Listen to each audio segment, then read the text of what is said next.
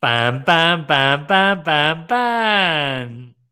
Ya, chicos, poneros los cascos cuando queráis. Eh, además, hoy traigo a gente que es muy profesional con el tema de los cascos. Eh, de hecho, eh, Corti, esto no te lo he dicho, pero nosotros empezamos el podcast porque me gustaba tu podcast. Entonces.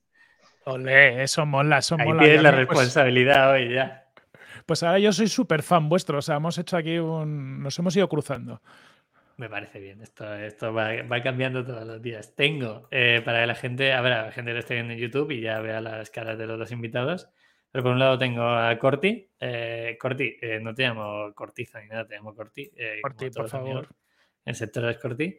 Eh, y Luis, a ti te tengo que decir con apellidos para que la gente te ponga en contexto. Luis Díaz del Dedo, para mí siempre será Luis, así que eh, ahí está. ¿Cómo estáis? ¿Cómo os encontráis hoy? Muy bien, tío. A tope, con muchas ganas de contar cositas. Qué bien, me alegro un montón. Pues vamos a contarlo. Eh, a ver, para ti que estás escuchando este podcast, eh, lo que quiero que saques es, estas dos personas que tengo delante han montado muchos proyectos, ahora os- ellos os van a explicar qué proyectos han montado y cómo se han metido. Eh, yo conocí a Luis hace ya muchos años, a Cortil creo que fue un poco después. He visto a Luis Freelance y ahora a Luis CEO y creo que vamos a aprender mucho en ese sentido. Eh, y a Corti, pues le he visto evolucionar en todo tipo de medios y en algún proyectillo personal, que si quieres, Corti, esto es tuyo, ¿vale?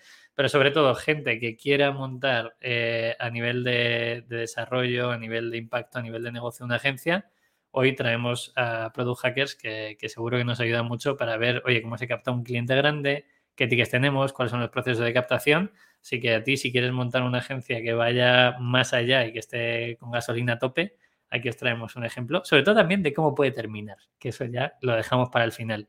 Ahí está el link para el final de- del podcast. Vale, eh, chicos, ¿quién sois? Eh, poner en contexto a la gente de dónde venís y, y qué tal estáis. A mí me interesa mucho saber la persona más allá del negocio. Venga, empiezo yo. ¿Empiezo Venga. yo? Venga, estupendo. Pues nada, no me remonto demasiado a mis pasados, pero yo estudié dos carreras, Ingeniería Informática Superior y Administración y Dirección de Empresas. Allí conocí a Corti, que era mi profesor, mi profesor de programación concurrente distribuida. Y a partir de ahí empezamos a tener muy buena relación. De hecho, es que el año siguiente yo hacía el proyecto fin de carrera y prácticamente me lo dirigió Corti. ¿Sabes? Por ahí tenía un director, pero bueno, pues pasaba un poco y tal. Y al final, pues lo hice todo con Corti y tal. Y de hecho, yo luego empecé a trabajar en, robótica, en acción y D, pero me pasaba por la universidad a hablar con Corti. ¿Sabes? De hecho, bueno, pues también Corti es el que me introduce un poco en el mundo startup. Yo era algo que apenas conocía, pero él me dijo, oye, vamos a montar una empresa, tal, no sé cuánto te vienes. Por supuesto. Entonces entré con ellos. Corti sabía que, que yo siempre había querido montar una empresa, entonces me fue pasando por todos los departamentos de, de BrainSense y, y, fui aprendiendo diferentes partes y ya llegó un momento en que dije, oye, yo quiero montar mi historia, ¿sabes? Entonces monté una historia loca con, con un compañero de, de Acción y D, con Hobby.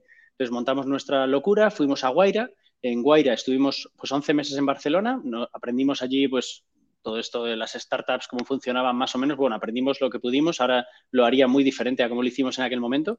Montamos nuestro cacharro que llegó a tener 100.000 eh, usuarios registrados y bueno, tenía, tenía muchas carencias también. Pero bueno, conseguimos eso, luego lo apagamos, apagamos esa viralidad porque, yo qué sé, pues porque éramos muy novatos y entonces luego ya tuvimos que cerrar, que eso también te enseña muchas cosas, cerrar una empresa te enseña muchas cosas, sobre todo si quemas todos los barcos antes de cerrarla, porque experimentas o exploras muchos caminos, entonces el aprendizaje es muy grande. Y de esos aprendizajes, pues me salió pues la parte de growth, ¿no? La parte de cómo hacer crecer productos y negocios digitales, ¿no?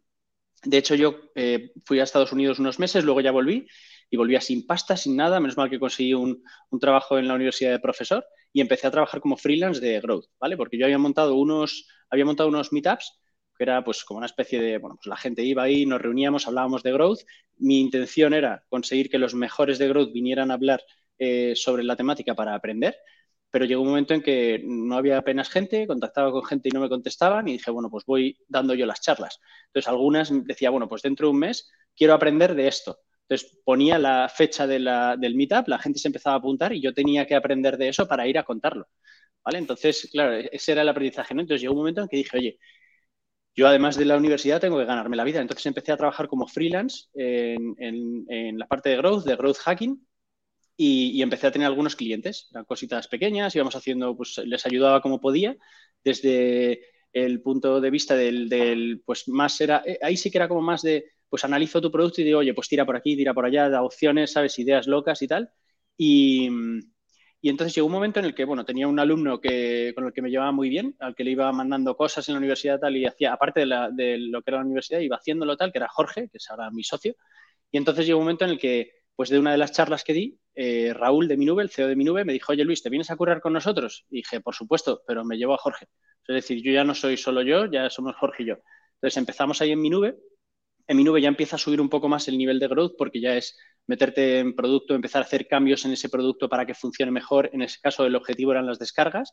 Empezamos a tope con descargas, a tope con pues, eh, conseguir que la gente descargase la aplicación, que la usase, que el uso de mi nube fuera más masivo y tal.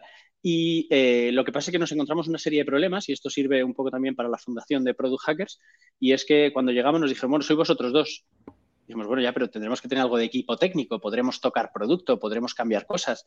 Y nos dijeron, no, no, eh, no, no, esto es lo que hay. Entonces dijimos, bueno, pues vamos a, vamos a buscar la forma, vamos a hackear esto, vamos a hackear este producto, a ver cómo podemos hacer growth sin, tener, sin disponer de equipo técnico. ¿no? Entonces empezamos a trabajar sobre Google Tag Manager, haciendo cambios sobre la web, empezamos a hacer pues A-B testing, empezamos a hacer toda la parte analítica con Amplitude, que ellos tenían el de pago, con lo cual pudimos aprender a fondo.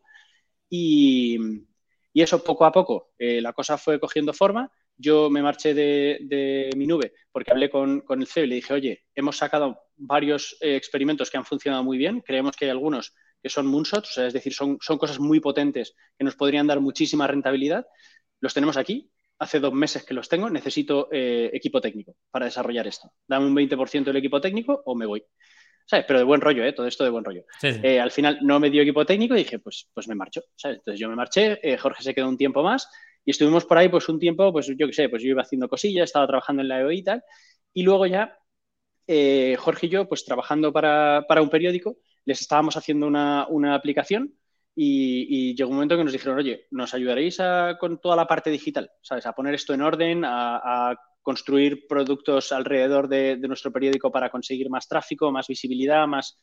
Y entonces nos tiramos a la piscina, contratamos gente, ahí constituimos Product Hackers, contratamos gente y empezamos a, montar eh, este, o sea, este servicio que en aquel momento era muy grande, era todos trabajábamos para ese cliente, durante prácticamente dos años, dos y medio, solo trabajamos para ese cliente, hicimos algunas otras cositas. Es el que yo creo que es, eh, la gente lo puede encontrar en la web, ¿se puede decir? La razón, sí, sí, el periódico La Razón, sí, sí, sí, sí, sí, es, vamos, es fantástico, nos ha ayudado muchísimo, de hecho, eh, en parte que estemos aquí, pues es también por, por, esos servicios que hacíamos para la razón y que lo, que lo que hicimos también fue, durante ese tiempo, fuimos acumulando pasta.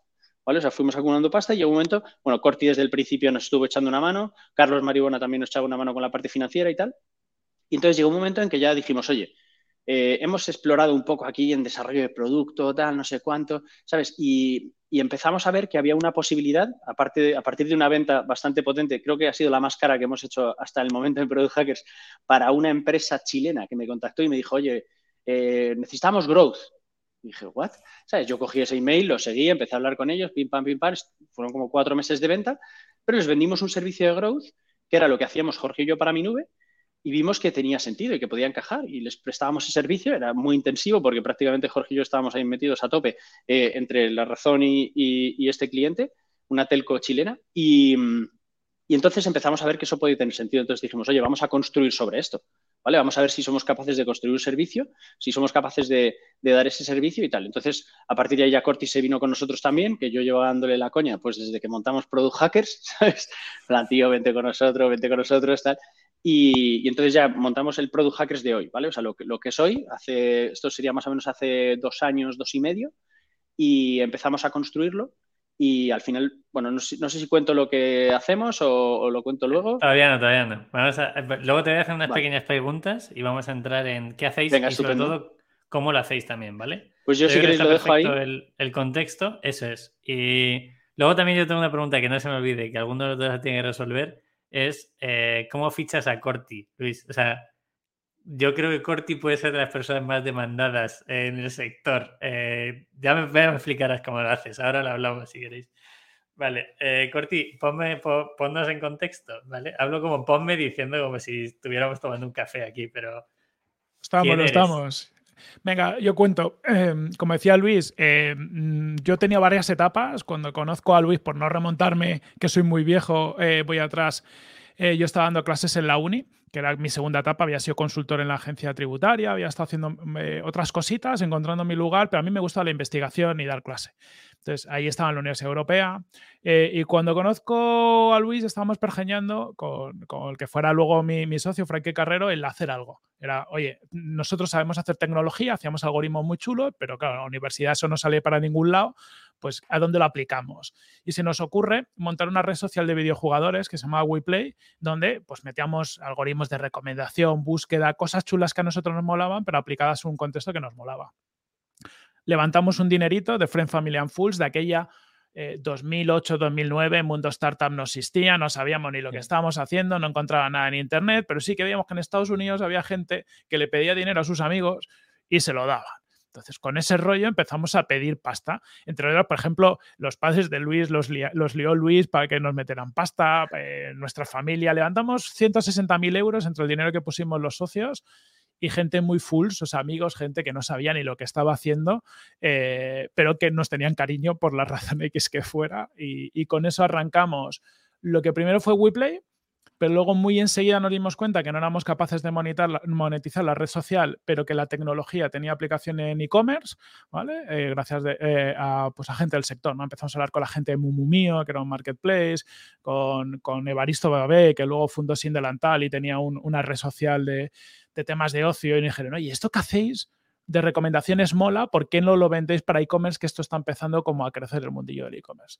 Y entonces desde 2010 más o menos hasta 2019 yo estoy con BrainSense, que pues el primer año, año y pico estuvo Luis con nosotros. Como dice, eh, eh, Luis tuvo varios roles, pero porque iba como haciendo la avanzadilla. Cada vez que tenemos que montar algo, oye, pues montamos marketing, Luis, vamos a montar marketing. Y se encarga. tenemos que montar la parte de ventas, Luis, vamos a montar ventas. Entonces, estabas, que educando a un CEO, Corti, sin, justo, sin saberlo. Sin saberlo, pero, pero. Yo lo, veo, yo lo veo claro, ¿eh? A toro pasado es fácil verlo, pero lo veo claro.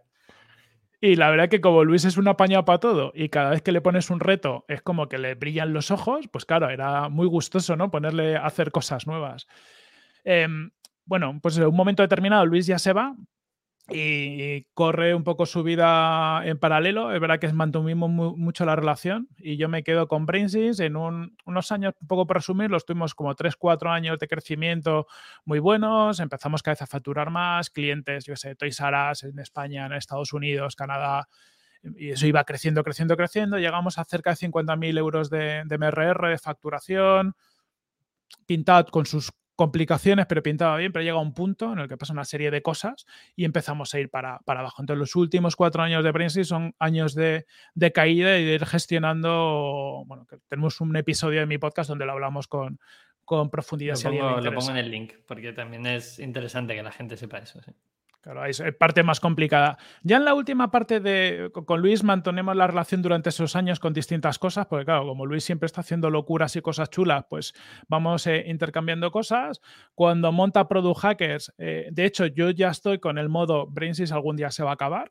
Eh, y, les empiezo a echar un cable, pues sobre todo montando algún eventillo, dando un poco visibilidad a la marca, que al final es una de las cosas que a mí mejor se me ha dado históricamente. Y ya, pues hubo un momento que me dice Luis, oye, vente, pero yo estaba cerrando la empresa, todavía no era el momento, era como que necesitaba completar esa etapa antes de, de moverme. Es verdad, pues un poco lo que ha dicho, durante ese último periodo empiezo a tener ofertas y ya cuando estoy cerrando, cerrando, me empiezo a plantear más seriamente qué quiero hacer y a un punto en que tengo claro que quiero irme con Luis. O sea, porque de todo lo que podía hacer, sinceramente, uno, me apetecía currar con Luis eh, y dos, eh, también hay una parte egoísta que el proyecto Produja que es en ese momento era relativamente pequeño comparado con, con otras cosas en las que, me estaban ofreciendo historias. Entonces, la posibilidad de, de tú participar más a todos los niveles, ¿no? Tanto a nivel como socio como incluso que lo que tú digas o hagas en la empresa tenga un mayor impacto es mayor.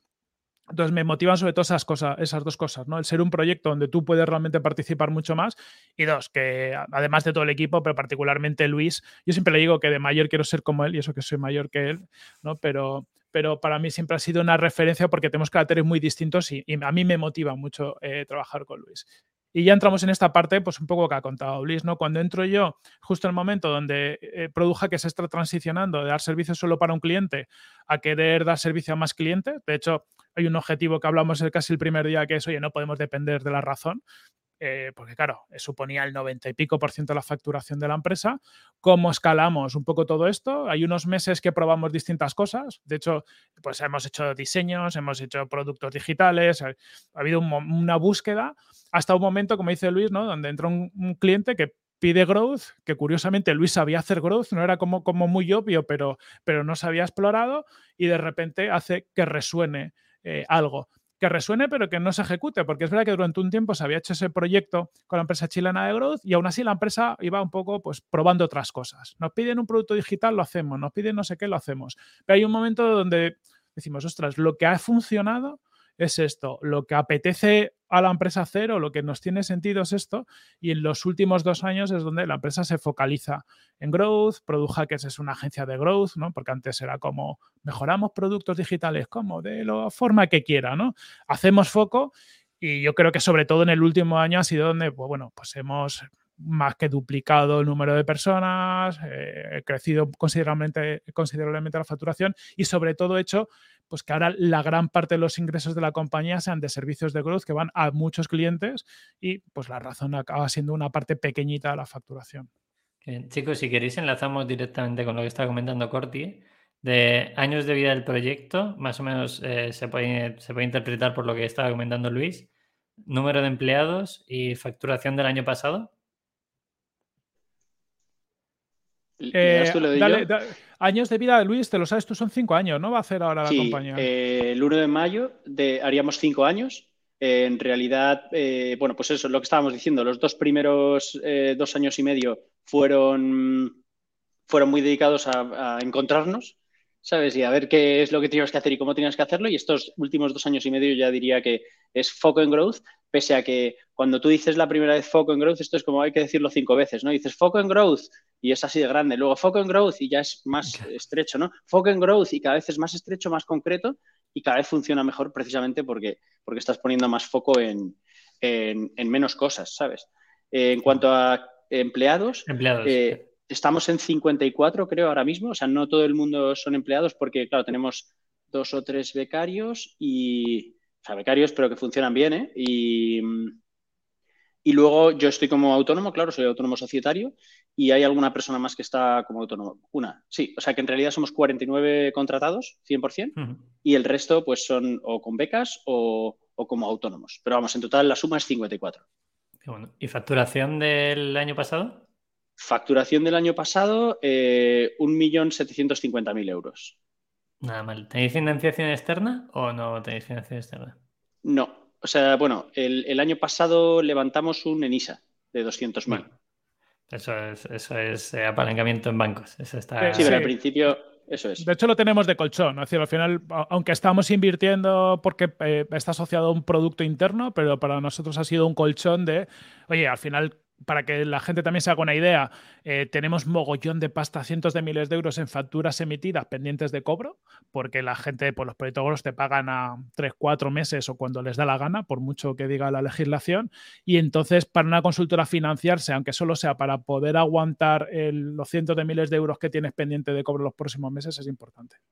Eso es, que no te dan un ENISA, que la gente entienda que no te dan un ENISA si no facturas, ¿vale? Eh, que, quede bastante claro o que vean esas facturas de, vale, me vas a pagar en tres meses me apalanco. Hay otras, hay otras formas de hacerlo con confirming o lo que sea, pero bueno, son proveedores distintos. Y a ver, que, coste también importante que esto está Lenis asociado a un proyecto que estamos invirtiendo realmente. Lo que pasa que esa capacidad de inversión la teníamos nosotros ya directamente. Es decir, oye, pues pedimos el INISA para invertir ahí y lo que deberíamos invertir nosotros, pues nos lo quedamos para afrontar las facturas. Pero si no hay un desarrollo tecnológico, tampoco te lo van a dar. y de hecho, por ejemplo, cuando, cuando, claro, cuando tú hablas de construir, o sea, de crecer eh, en, una, consultora, eh, por ejemplo, tal y como lo estamos haciendo nosotros, donde lo que queremos ahora mismo, o sea, nuestro foco ahora mismo, si, dijéramos como en pequeñito, es, es, calidad en la prestación del servicio, es decir, que el servicio que prestemos realmente sea de calidad y cómo lo medimos es eh, renovaciones.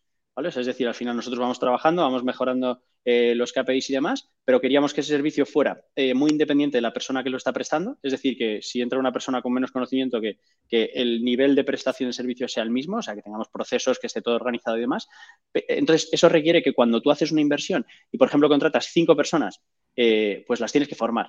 Entonces, a lo mejor hay un mes durante el cual esas personas no son productivas, es decir, son costes, es un coste que tú estás asumiendo y a lo mejor el siguiente mes solo prestan servicio a un cliente y ya el siguiente empiezan a prestar a dos, ¿vale? Que es el máximo que actualmente tenemos para, nuestros growth managers. Entonces, claro, para que te hagas un poco una idea, eh, el último, o sea, la facturación del último Q con respecto al Q1 de este año es la mitad. es decir, prácticamente hemos duplicado facturación y eso, claro, es algo que tú tienes que asumir y es donde está el pulmón financiero este que comentaba Corti, ¿no? Al final, esa gente hay que contratarla, hay que formarla. Eh, nosotros no solo contratamos a cinco, sino que prácticamente ha sido 15 y, claro, pues eso también es, donde está ese, ese NISA y es donde está ese colchón. Claro, o sea, la inversión puede ser en capital humano también y puede ser, oye, habrá gente que utilice para tecnología, lo que sea. Perfecto, lo expliquemos porque a, lo mejor alguien está pensando, oh, ¿puedo levantar pasta que si no sé qué? Bueno, pues no, no es tan fácil. Vale, eh, Luis, te, pregunto a ti directamente. Eh, me gustaría, y sobre todo también para que la gente pueda entenderlo, incluso si os sale algún cliente de aquí, pues bienvenido sea.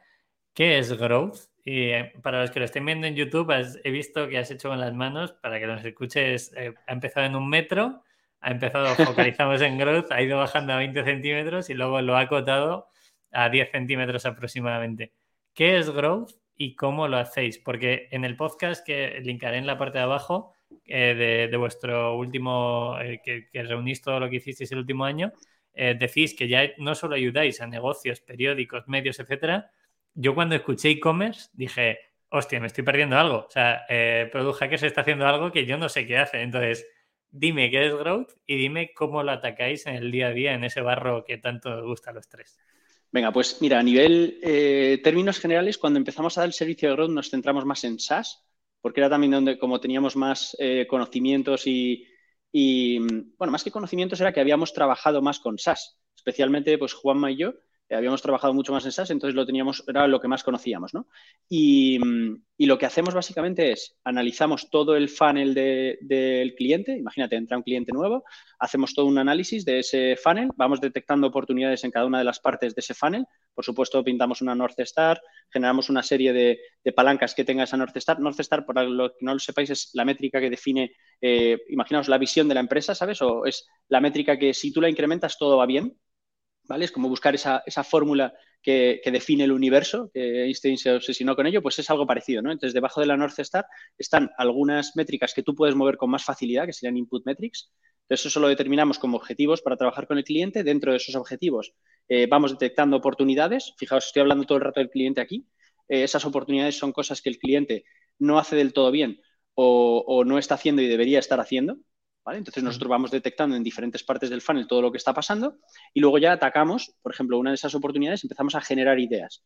Es decir, dentro de, oye, hemos detectado, por ejemplo, que tu e-commerce no genera confianza, Entonces empezamos a, generar ideas dentro de, esta oportunidad para ver cómo podemos generar esa confianza, Entonces nosotros lo que hacemos también es priorizarlas, vemos a ver cuáles tienen más sentido, hablamos con el cliente, eh, determinamos un objetivo concreto, empezamos a trabajar sobre él y para testear esas ideas, lo que nosotros hacemos es ejecutar experimentos.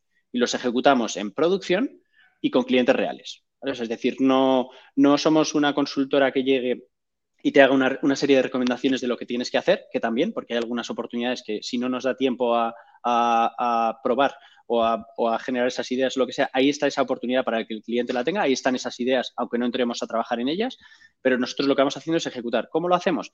Pues imagínate, en un e-commerce, eh, donde tenga un, imagínate que tiene un lista de productos muy grande, ¿vale? Y dentro de una categoría eh, detectamos que al cliente le cuesta decidir. Pues imagínate que tenemos una idea que es, oye, vamos a destacar un producto con una etiqueta. Dentro de esa idea tendríamos a lo mejor una serie de experimentos. Oye, vamos a, poner el más vendido de la categoría. O vamos a poner el mejor valorado.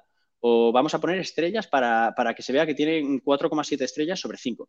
Entonces, luego ya generamos el experimento, tenemos nuestra hipótesis ya concreta, tal, ponemos ese experimento en producción y decimos, mira, es un experimento que no tiene riesgo, ¿vale? O sea, porque poner el más vendido no tiene ningún riesgo, no vas a tener ningún problema ni vas a vender menos.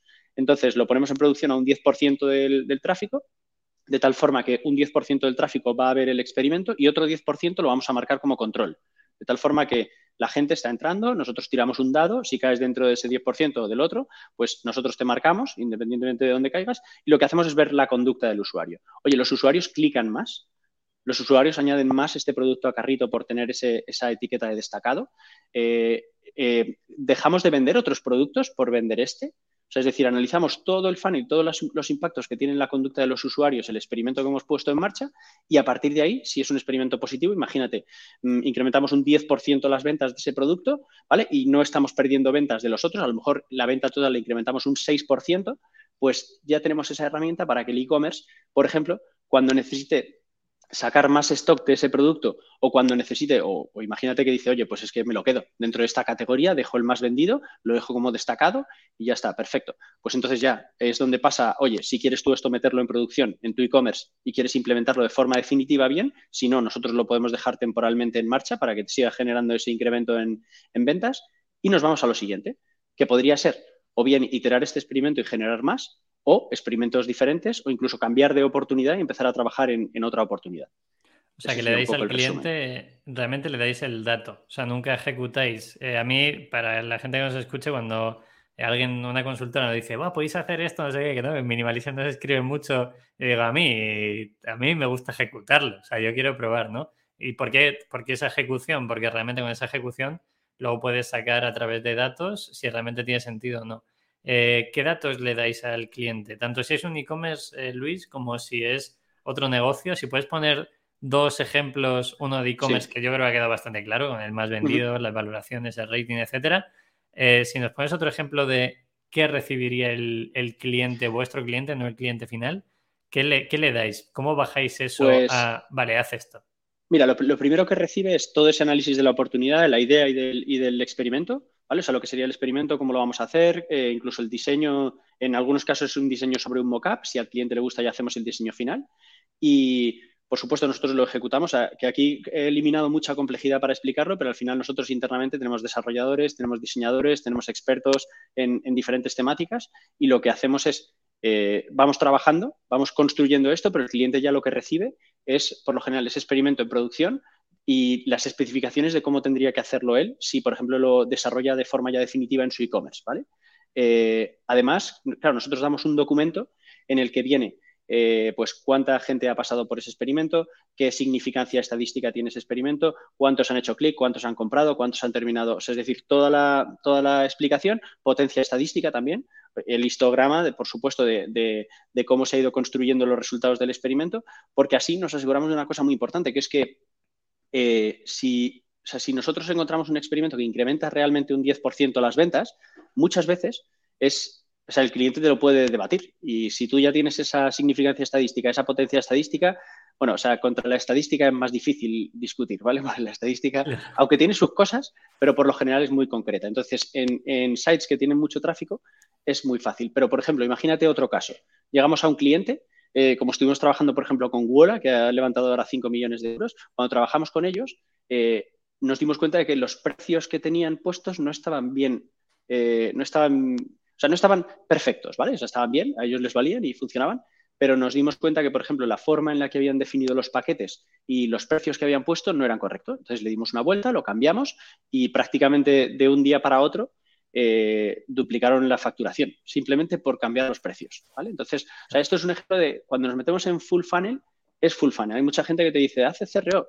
Sí, CRO es una herramienta más, es una herramienta que utilizamos, pero un cambio en el pricing, eh, aunque luego lo ejecutemos utilizando pues, un A-B testing que podría ser considerado CRO, lo que viene antes y el análisis de los precios eh, no son cerreo. O sea, es decir, te estás metiendo ya a nivel de negocio, estás entendiendo su negocio, estás viendo cómo reaccionan sus usuarios a, estos cambios a partir de su conducta, no a partir de lo que te digan que creen que van a hacer si subes o bajas el precio. Y entonces ya es cuando tomas la decisión de hacer el cambio. O sea, es decir, eh, nuestro impacto, pese a ser la ejecución es táctica, el impacto es estratégico. Entonces, eso tiene mucho sentido, ¿no? Y en ese caso, pues al final lo que recibe un cliente es unos siguientes pasos. Es decir, oye, eh, hemos hecho este cambio en el precio, hemos visto que esto está funcionando de lujo, eh, es tu responsabilidad, si tú quieres cambiarlo o no, ya es tu, is your call, no sé cómo decirlo, ¿sabes? tu responsabilidad hacerlo o no, pero, pero, pero es lo que, lo que le decimos. Ahora, por ejemplo, con los clientes muchas veces, eh, a veces ellos tienen ideas, nosotros también, y nosotros las priorizamos. Entonces, ¿cuál es la siguiente? Yo me voy a imponer tres veces. Yo siempre a los GMs, nos vamos a imponer tres veces. A la cuarta el cliente dice esto, pues esto. Pero ya es tu responsabilidad. Tienes que saber que nosotros pensábamos que había otra cosa que podría funcionar mejor. Y con este tipo de cambios estratégicos, pues al final nosotros hacemos la propuesta, está justificada para que también la persona con la que trabajamos a lo mejor no tiene, eh, no es el CEO, no es la última persona que va a tomar la decisión, sino que es una persona que está en el departamento de marketing o de producto y que tiene que escalarlo. Entonces también tienes la documentación para poder presentarla y nuestro apoyo en caso de que lo quieras presentar como un cambio dentro de, dentro de la empresa. Qué guay. Por resumir, para la gente que nos esté escuchando, es encontráis el problema después de hacer un análisis hiper completo del cliente. Entiendo que puede ser un e-commerce, puede ser un medio, puede ser una plataforma de cursos. Eh, tomáis medidas, o sea, ejecutáis esas medidas basados en data. De las catas que hacéis es de un 10-90, según me habéis dicho, y sobre ese dato, con el dato, que a mí me flipa el dato, por eso estoy odiando últimamente a Facebook y a Google porque el dato es, mm, es ridículo el que está dando ahora. En los que estéis metidos en e-commerce entenderéis mi comentario. Y una vez que tenéis ese dato, ya le decís al cliente, hoy hemos probado esto en este 10%, funciona, la decisión es tuya de ejecutar. A mí me parece, me parece perfecto, creo que ha quedado clarísimo. Eh, y me gustaría saber, eh, Luis o Corti, os dejo el, eh, quien queráis, quién es ese cliente y cómo lo captáis, porque los dos tenéis renombre. ¿Vale? Debo decir, ¿no? Esto es una ventaja injusta. A mí no me parece mal que, joder, estéis reconocidos en el sector. Eh, Luis, porque, coño, ya lleva muchos años haciendo growth. Yo debo decir que lo primero que supe de Luis era que hacía vídeos en YouTube, ¿vale? O sea, que la gente entienda que, se viene de muchos sitios, como yo digo. Eh, luego la evolución, si quieres hacer cosas, evolucionamos muy bien, estamos creciendo muy bien, así que me encanta ver a Luis crecer también. Y Corti en el sector, eh, tiene un reconocimiento ya no solo por su experiencia a nivel profesional, sino también por el podcast. ¿Cómo más allá de esa ventaja injusta de encontrar esos clientes, cómo los captáis y qué tipo de perfil de cliente tenéis? Vale, pues mira, te, cuento y luego seguro que Luis eh, puede aportar un poquito más. Eh, lo primero sobre la ventaja injusta, que a mí es un concepto que, me flipa. Yo, a mí me gusta verlo como un activo, ¿no? Es decir, al final cada uno de nosotros tenemos unos activos y unas capacidades distintas. Hay gente que puede ser, yo qué sé, que es muy lista. O sea, a mí me ha pasado siempre. Hay gente que es muy lista. Yo sé que mm, yo no soy muy listo. Yo lo que, por ejemplo, sí que soy más currante, ¿no? Es yo soy capaz de salir todos los días a, a currar llueva, esté enfadado, esté deprimido, lo que sea, yo salgo, ¿vale? Pues ese, ese, es mi activo. Pues a nosotros es lo que nos pasa. Tenemos oye, nos hemos pagado muchas leches, nos hemos gastado mucho dinero, eh, pues como ha dicho Luis, él, pues él ha quebrado una empresa, yo creo que habrá otra, tengo todavía deudas de mi empresa, pero todo eso ha construido un activo que son muchos contactos, mucho conocimiento, reconocimiento de mercado y demás. Y eso sí que es verdad que desde el día uno lo hemos capitalizado. Es decir, eh, sabemos que queremos que Product Hackers tenga una marca suficientemente grande como para que sea una máquina de atraer clientes por sí misma, pero ahora mismo los principales activos de la empresa a este respecto son las marcas personales, pues la de Luis, por ejemplo, la mía, que son a lo mejor obvias, pero oye, pues también la de George, que es el CTO, que también tiene sus contactos, Carlos Maribona, que viene también del mundo de la inversión, Juan Mavaro, nuestro Head of Growth, que también es súper conocido, eh, GMs, Growth Managers que vamos metiendo, eh, al final todas las personas que entran en la empresa de una forma u otra tienen marcas y entonces lo que intentamos un poco es comunicarlo al mundo eh, y aprovechar eso, hacer que Product Hacker sea una suma de marcas. Y eso es uno de los principales drivers de crecimiento de la empresa. Es decir, a día de hoy, aunque nos gustaría que fuera de otra forma, la realidad es que eh, la mayoría de las ventas que hacemos son ventas inbound, es decir, ventas de gente que o bien por la web, o bien por LinkedIn, o bien porque estamos hablando por teléfono con ellos, o, porque, oye, que te conozco de hace 10 años y ahora te necesito, eh, vamos a hablar, contactan con nosotros. Ahora te puedo pagar, ¿no? Eso sería justo. También, pues eso es un 90 y pico por ciento de las ventas de, de la compañía. Entonces, ¿qué hacemos? Intentamos hacer acciones que potencien todo eso, ¿no? Decir, oye, pues el podcast que era mío, pues lo hemos integrado dentro de tu un rebranding, no pasó de ser en digital el podcast de Corti a ser Growth, el podcast de Product Hackers, aunque sea un poco lo mismo, para, alinearlo. hemos lanzado el estudio de la cultura de la experimentación, que es un análisis de 800 empresas cómo experimentan. mucho contenido, mucha marca, porque lo que nos damos... que también la tenéis, que, Justo. la comunidad de Slack, sí, sí la comunidad de Slack, los cursos. Al final va todo los mucho libros. en línea. Claro, el libro de Luis, por ejemplo, es uno de los principales drivers también de, crecimiento, el mío también. Pero al final es que te reconozcan como experto, porque la gente compra esto eh, porque confían que tú eres bueno en lo tuyo. Y en el fondo no saben muchas veces ni lo que es el growth, ni tal, ¿no? Muchas veces es, oye, yo necesito vender, tu discurso encaja con lo que yo necesito, como confío en ti, eh, vamos para adelante. Y de hecho ha habido mucha gente que nos ha contratado aunque luego no hemos ejecutado, pero por ser nosotros. Que luego está la pregunta que tú has dicho, ¿no? ¿Cómo te desvinculas del servicio? Pero la entrada es, oye, pues que yo he visto a Luis hacer no sé qué, quiero currar con él, o yo he visto a, Curra, me ha pasado también, he currado con Corti en el pasado en su otra empresa, pues ahora quiero currar contigo porque, oye, he estado cómodo y me ha salvado el culo cuando lo he necesitado. Importante una cosa aquí, por favor, a aquellos que nos estéis escuchando, aquellos y aquellas que escuchéis y montéis empresas, vaya bien o vaya mal, lo que se prioriza es la persona, ¿vale? entonces, que esta gente venga 10 años después a trabajar con Corti o a trabajar con Luis, es porque posiblemente Luis y Corti haya ido bien o haya ido mal, eh, hayan tenido esa conversación explicando determinadas cosas que pueden ser muy heavy o menos heavy, pero realmente la persona es la que luego vuelve porque se le ha tratado bien o ese cliente vuelve porque hay una relación más allá de profesional también personal, ¿vale? que quede bastante claro eso, que si no el mundo no funciona sobre, sobre eso y, por poner una anécdota tonta, pero lo importante que es incluso que el mundo es muy pequeño. Eh, en, Brain, en Brainsys teníamos de cliente a Toys R por ejemplo, y de hecho con Toys R hacíamos alguna cosa muy particular que les venía bien a ellos, que no hacían nuestro producto y por lo tanto el mantenimiento de eso era un poco delicado. Eh, yo estaba solventando problemas con eso, incluso estando fuera de la compañía, tiempo después, echándoles un cable, mientras el CT, bueno, al final el, software de BrainSync se lo quedó otra empresa, pues mientras hacían cargo con ellos, yo les estaba echando un cable. Curiosamente, la que llevaba Toys R Us, la directora de e-commerce, ahora está en uno de nuestros clientes y es nuestro contacto directo que al final el hacer bien tu trabajo, el no dejarle ningún marrón por ahí, te viene bien porque dos, tres años después vas a estar trabajando con la otra persona o incluso te va a recomendar y va a estar muy contento de trabajar contigo porque sabe que le ha salvado el culo cuando lo ha necesitado. Qué importante es. Y, creo que a mí los negocios me gustan, pero este podcast también es para hablar de personas y creo que ahí está la, la parte más relevante. Si queréis en algún momento decir algo a nivel personal de cómo se va de Product Hackers Luis escalando y Corti, bueno, Corti, tú ahora tu vida personal es cuidar del enano. yo, yo, salgo a correr ahora, mira que no me gusta, pero para que, para que veas cómo está el tema, yo salgo a correr por las mañanas. Pues está muy bien, yo te apoyo, ya lo sabes, como fiel seguidor del running, yo te apoyo en todo.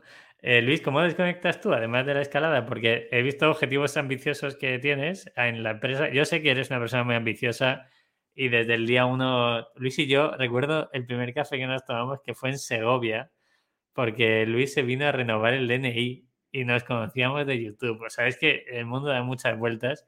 Y Luis, ¿tú cómo, cómo haces para desconectar? Porque tú eres muy ambicioso en muchas cosas de tu vida. Eh, ¿Qué haces para salir de Product Hackers? Pues yo te digo principalmente, o sea, escalar para mí es, una desconexión brutal porque no puedes pensar en otra cosa. De hecho, eh, antes lo hacía corriendo, ¿sabes? Tú lo sabes, que hemos hablado bastante de esto, pero, pero yo lo hacía corriendo antes y lo malo de correr era que podía seguir pensando en cosas, pero escalando no. Escalando no puedes pensar en nada. O sea, es que no pienso, o sea, bastante, yo creo que cuando llego arriba muchas veces me falta oxígeno, ¿sabes? Y creo que según voy escalando va bajando mi, mi capacidad intelectual, pero, pero lo bueno es que desconectas a tope. O sea, de hecho, justo este, este fin de semana pasado, o el anterior, el anterior, eh, me fui a Cuenca a escalar, tío, y es que fue volver y decir, tío, es que tengo la sensación de llevar una semana de vacaciones, o sea, he desconectado completamente. Y, principalmente, o sea, yo la verdad es que no tengo muchos hobbies más allá de escalar y tal. Lo que pasa es que sí que luego hago muchas cosas. ¿Sabes? Eh, Corti se, se, descojona de mí porque siempre digo, no, es que estaba, estaba dando unos taladros, estaba haciendo no sé qué, ¿sabes? Siempre, siempre estoy haciendo alguna cosilla de esas. Y aparte, eh, bueno, pues por ejemplo, ahora con la furgo, tío, para mí la furgo camperizada es otro sistema de desconexión maravilloso, ¿sabes? Me voy con Masumi, con mi mujer, nos vamos por ahí a escalar o al monte o a donde sea. Y eh, yo principalmente te diría que, por ejemplo, la escalada es porque es estar en la montaña.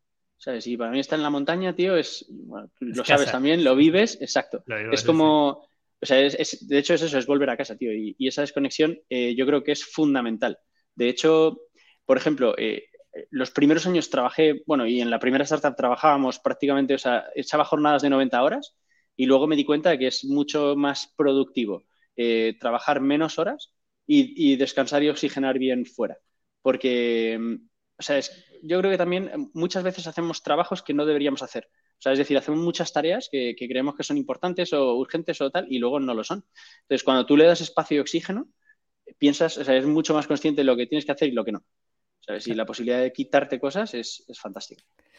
Qué bueno. Eh, hay una pregunta que la ha sacado Corti, ya no recuerdo si la he hecho antes del micro o en el micro yo. Eh, vosotros tenéis esa, esa, marca personal, estáis captando de forma muy inteligente a gente que tiene esa marca personal en Growth y eso estáis haciendo que crezca el equipo y además crezcan clientes.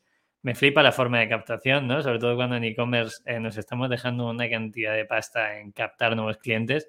Vosotros estáis apalancando mucho en vosotros mismos. Esto podríamos, el símil con minimalism sería la parte de hacer eh, ropa para empresas, ¿no? Que, oye, confiamos en la marca y escribo a Pepe o escribo a Víctor en, el momento de que quiero hacer algo de ropa, ¿no? Sería más o menos eso.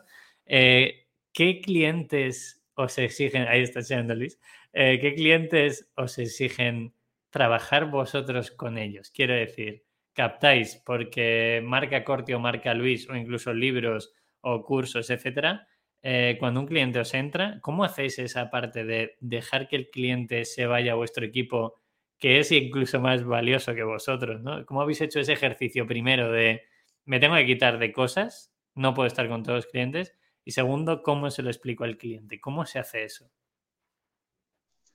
Bueno, le, tiro yo y luego que matice Luis también. Eh, más o menos desde en cuanto empezamos a, tener varios clientes ya de Growth, ya nos dimos cuenta que, sobre todo Luis, porque al final Luis es el que arrancó el, servicio de Growth, no podía estar en el, día a día. Y yo creo que ahí fuimos relativamente rápidos y un poco nazis en el sentido de, a nuevos clientes trasladarles desde el día uno que, que, tiene que trabajar con el equipo. ¿Y eso cómo se hace? Quitándote del medio. Quitándote del medio lo antes posible. Que no quiere decir que no aparezcas cuando tengas que aparecer. ¿Vale? Pero si entra un cliente y tú estás en todas las reuniones, estás en el arranque con el cliente y demás, y luego desapareces, es mucho más traumático para el cliente. Pero si entra un cliente y habla con tu equipo comercial y tú a lo mejor apareces para dar dos matices o, apareces en una reunión en concreto. Eh, a mí me gusta mucho cuando entra alguien conocido y en primera reunión hago las intros, os cuento un poquito de contexto, estoy en esa primera reunión, pero la segunda reunión eh, comercial pues ya estás con el equipo comercial que te van a contar sus cosas y demás. Si tú desapareces pronto, es mucho más fácil. Lo que es muy traumático, y, esto Luis no sé cómo lo ves tú, pero yo es, como lo sentí es cuando, eh, y todavía a veces nos pasa con algún cliente, intentas mantener un poco la relación al principio porque es un cliente especial, porque a lo mejor es porque es una gran cuenta o, a veces porque el proyecto es particularmente complejo y tú sientes que lo sientes porque a veces ni siquiera es verdad, pero sientes que tienes que estar ahí porque el resto no va a ser capaz de, y eso es mentira, pero, pero a veces tenemos ese ego subido y, oye, nos da un poquito de miedo la situación. Cuando te mantienes y luego te tienes que salir tres meses después, eso es un drama, porque la sensación del cliente es que ahí la abandona, ¿no? De, no está la persona que sabe solucionarlo cuando a veces ni siquiera has hecho tú nada, simplemente has estado en las reuniones. Luis, no sé cómo lo ves tú esto. Sí, totalmente, tío. Vamos, totalmente de acuerdo. Eso a mí me pasa de vez en cuando, el que vuelvo a caer en un cliente y vuelvo a quedarme ahí unos meses y es, es un problema para, para es un problema para, los dos, para las dos partes. Pero mira, yo creo que lo hemos resuelto de una forma que yo creo que tiene bastante sentido. Es la primera conformación, o sea, es decir, cuando entra una persona la formamos y al final, pues, eh, ven el curso de Corti, de Solid Growth. Eh, tienen que leerse todo lo que hemos generado dentro del sistema. Tienen que leerse mi libro, el libro de Corti. O sea, es decir, eh, hay una parte de formación muy importante que hace que nuestro equipo esté bien formado y que al final pues más o menos cuando termina ese onboarding, podríamos decir que, están todos a un nivel suficiente para dar el, servicio. O sea, por suficiente me refiero a que a lo mejor es un 7 sobre 10. Y, eso se nota. Y, lo segundo es que, eh, claro, o sea, nosotros nos dimos cuenta muy pronto, es lo que decía Corti, que o estás a hacer crecer la empresa, Product Hackers, o estás a, trabajar para ella, o estás a trabajar para clientes. Y las dos cosas no son compatibles, ¿sabes? Porque requieren objetivos, perspectivas, formas de pensar eh, diferentes. Y las formas de pensar los mindsets no es algo que puedas cambiar eh, así, pum, cambio, ahora media hora soy esto y media hora soy esto otro. No, no. O sea, foco 100% en lo que tienes que hacer y en tu puesto. La realidad es que nosotros entramos en, varias partes del proceso. Entramos en la generación de ideas, entramos en la revisión de, cómo son las estrategias, entramos, es decir, seguimos estando ahí, pero, pero ya es el equipo. Y luego también la realidad es que, claro, o sea, tenemos eh, equipos y growth managers que han gestionado a, ponte que 6, 7 clientes con modelos de negocio diferentes que están, su día a día es siempre mejorar, y además nosotros somos muy mejoristas, de hecho es uno de nuestros valores, es constantemente estar mejorando lo que están haciendo, mejorando los procesos, y luego todo, o sea, como todo lo llevamos al proceso, lo bueno es que los cambios que hacemos en el proceso hoy, siguiente cliente ya viene con nuevos procesos. Entonces, eso se nota un huevo.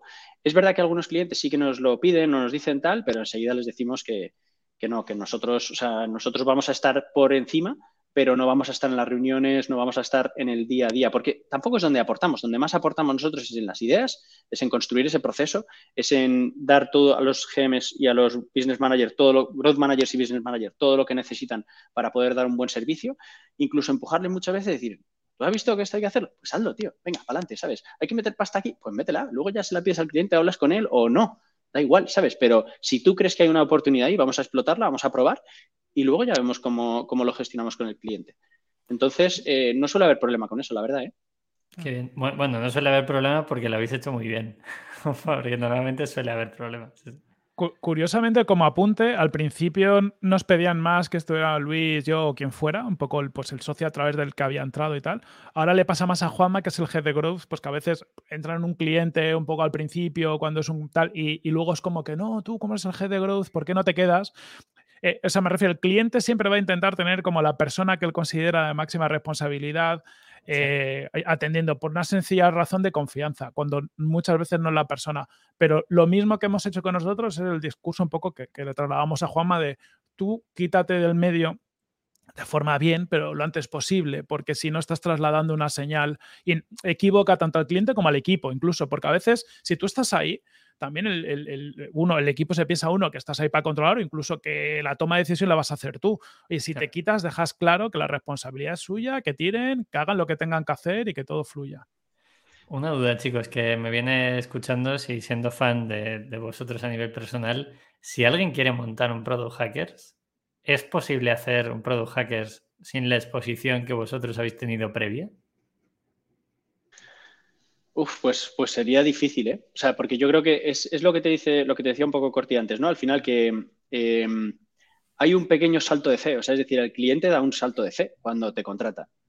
¿Vale? Entonces, eh, digo salto de fe porque nosotros, al contrario que otras consultoras, no hacemos trabajo previo. Es decir, no es como las eh, eh, agencias de marketing que te vienen con un plan y te dicen, mira, he encontrado esto y te he hecho esto, esto y esto. Y vamos a hacer así, pum, y tiene ya diseños y ha trabajado, o sea, como que ha invertido tiempo en captar ese cliente. Nosotros lo que le decimos es, durante un mes vamos a estar analizando tu, producto para entenderlo a fondo, para generar, para detectar eh, estas oportunidades, para generar ideas, para priorizarlas y luego vamos a empezar a ejecutar. O sea, es decir, la primera parte es análisis y luego ya ejecución. Es, es un salto de fe, porque yo ni siquiera te estoy diciendo exactamente dónde y en qué voy a trabajar, pero es que a mí me parece muy responsable por parte de esas consultoras o por parte de esas agencias de marketing que sin haber visto las métricas a fondo, sin haber visto cuál es la conducta de los usuarios cuando utilizan ese producto, te puedan proponer soluciones eh, y también muy responsable por parte de quien lo contrata, el decir, oye, esta es la solución ideal, de todo lo que puedo hacer esto es lo ideal, pues si no han analizado a fondo, no tienen acceso a mis métricas, no están viendo qué es lo que hacen mis, usuarios y clientes, cómo, cómo puedo eh, pagar por esa solución entonces, claro, por eso te digo, es un salto de fe, con lo cual, eh, para alguien que lo intentase montar ahora, tiene dificultades también, porque nuestro servicio es muy complejo. O sea, es decir, no es, no es tengo un experto en diseño que, recoge tu, información, se pone a pintar, te lo enseña, si no le gusta lo cambia. No es, no es tan sencillo. es decir, nosotros tenemos un business manager y un growth manager, que son los que prestan el servicio de cara al cliente. Pero luego por detrás ahí eh, estamos nosotros, está toda la parte creativa y todo el resto de los growth managers que tenemos. Eh, está diseño que, lo pinta, ¿sabes? Y, lo pinta acorde a cómo es la interfaz del cliente para que ese cambio que hacemos en la, en la página esté perfectamente identificado y, eh, o sea, que, parezca el cliente, vaya, que no parezca otra cosa. Eh, luego tenemos desarrollo, que lo tiene que programar y tal. Entonces, si lo montas desde cero, bueno, o sea, se podría hacer, pero tiene bastante complejidad, porque luego la complejidad real de todo esto que te digo es cómo organizas a todo ese equipo, cómo se organizan las tareas, cómo se gestionan, cómo haces que no se sientan solos, trabajando todo el mundo en remoto en Product Hackers, ¿sabes? Cómo consigues que la gente no se sienta sola y esté arropada. es decir, tiene unas, o es, un problema muy complejo. Interesante. Yo lo digo porque a lo mejor alguien que nos escucha está en, en 10 años atrás, ¿no? En ese Luis Freelance o en ese Corti Podcaster, también podría ser y se está planteando que a lo mejor en un futuro quiere montar una agencia, no tiene por qué tener el volumen.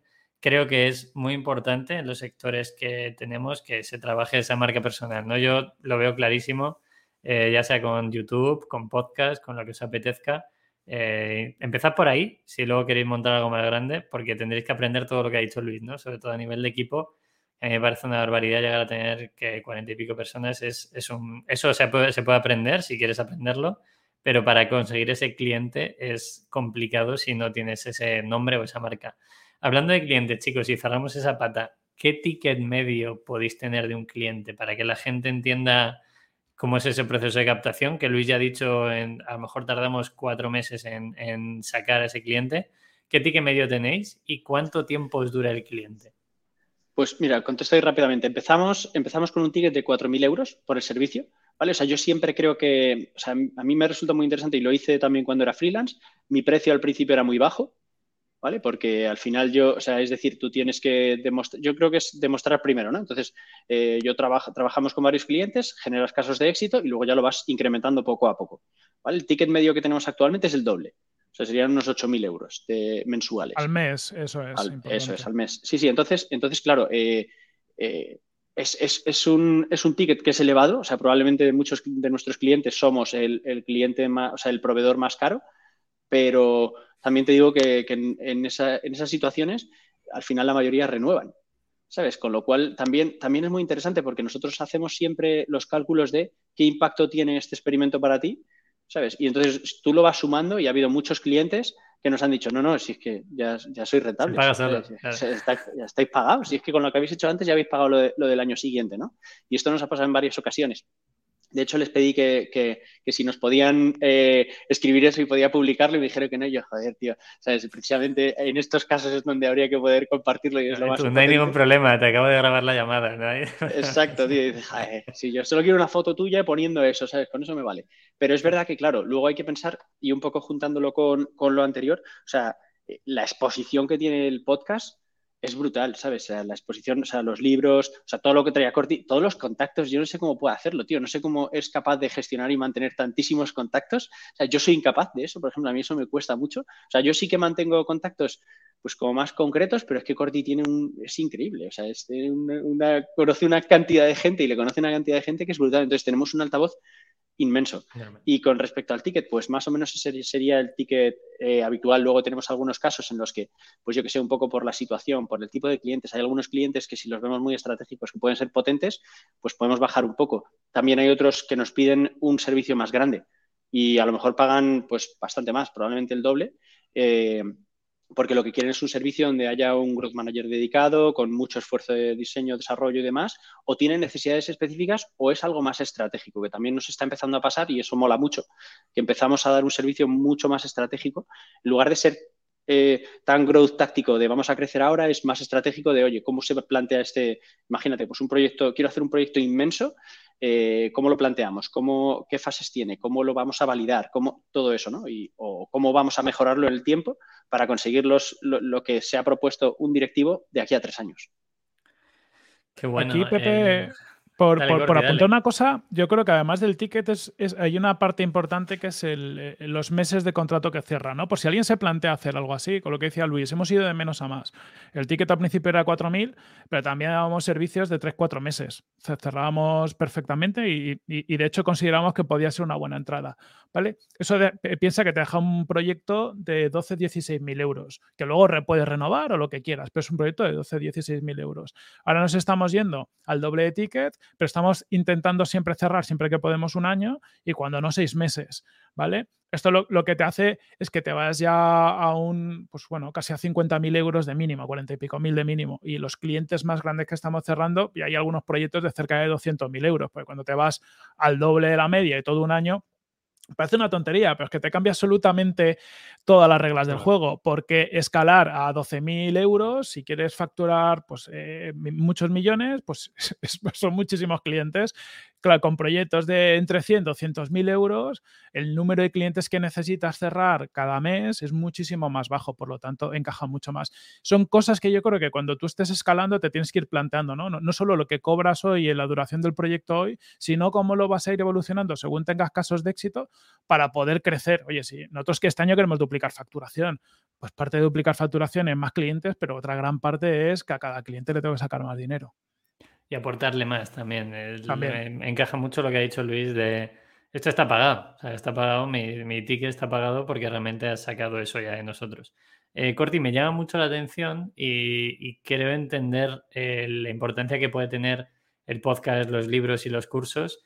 Eh, ¿Qué conversión, si os sabéis, yo soy un poco friki de los datos, de, en volumen de visitas o escuchas que podéis tener en el podcast, ¿eso lo habéis llevado a conversión? O sea, si Sí, no sé qué volumen de escuchas tendrás o lo que sea, pero eso lo puedes llevar a conversión o alguien te dice, vengo del podcast porque te he escuchado como... La conversión sería baja. Hazte la idea de que el podcast está en ciento muy largo, casi 200.000 escuchas al año entre todos los canales, con, la complejidad que ya sabes que tiene las escuchas del podcast, que no sabes si se la ha descargado y lo ha escuchado o no lo ha escuchado, es una descarga. ¿Vale?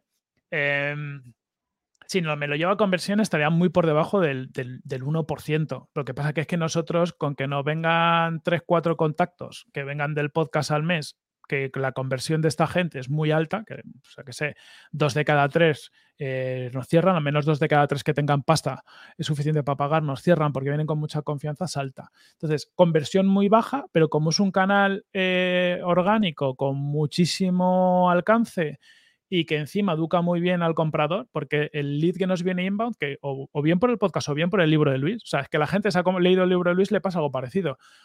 Nos vienen y ya saben los términos que usamos, ya saben lo que hacemos. Entonces es un poco lo que decías tú antes, ¿no? Muchos, en algunos casos han estado esperando tiempo a estar suficientemente maduros como para poder pagarnos. Entonces, es un tema de presupuesto. O sea, yo ya sé lo que tú haces, me quiero currar contigo. Eh, cuéntame un poquito, de, dos, dos, tres detalles y ya está.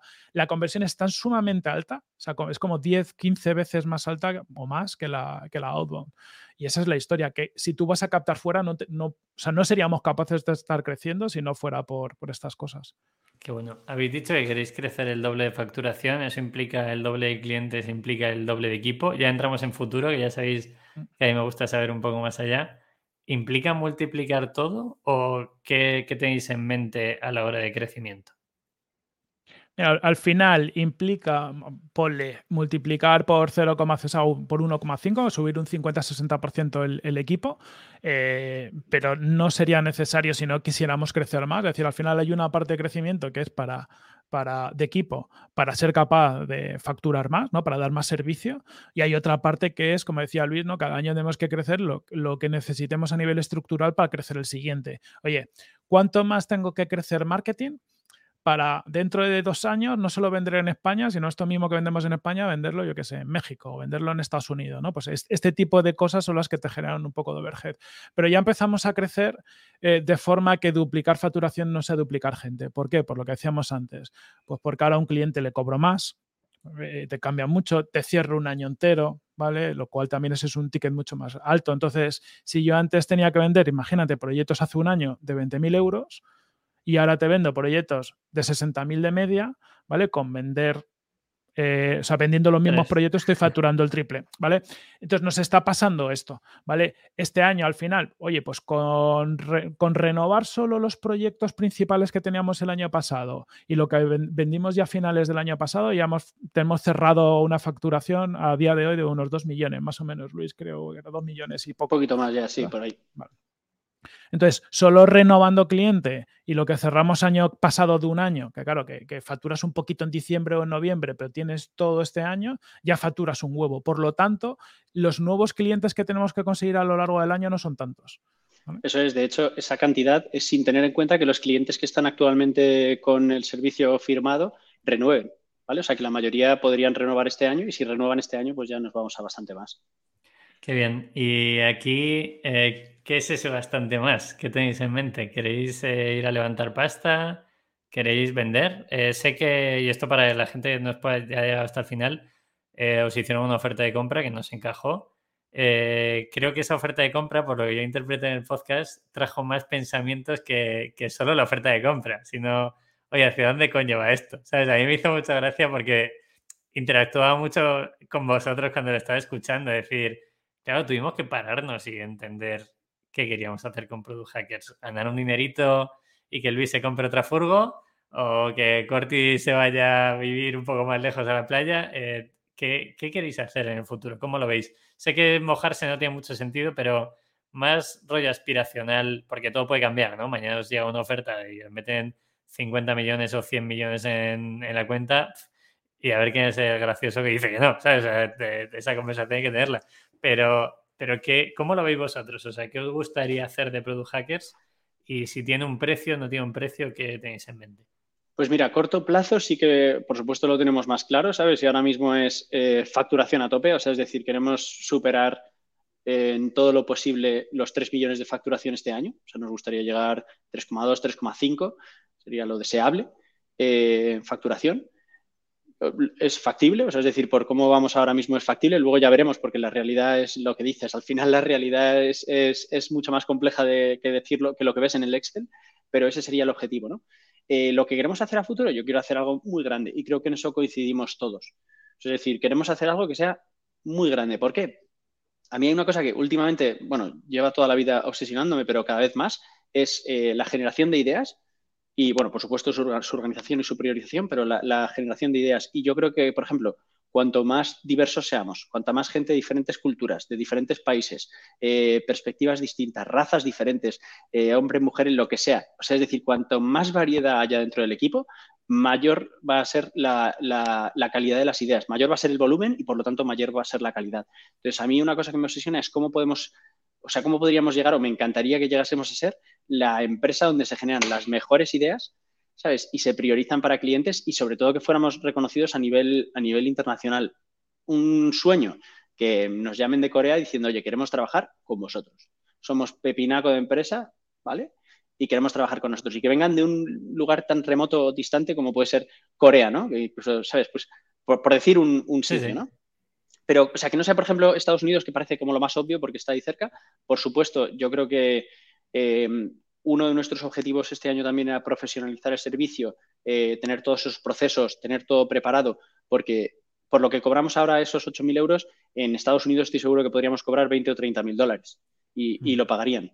el problema es que es gente que también es mucho más... Eh, eh, ¿cómo decirlo? O sea, van a, van a, esperar que los resultados lleguen antes, que sean más inmediatos, que eh, los datos que ellos van viendo sean, es decir, van a ser más exigentes en, muchas, en muchas partes del servicio.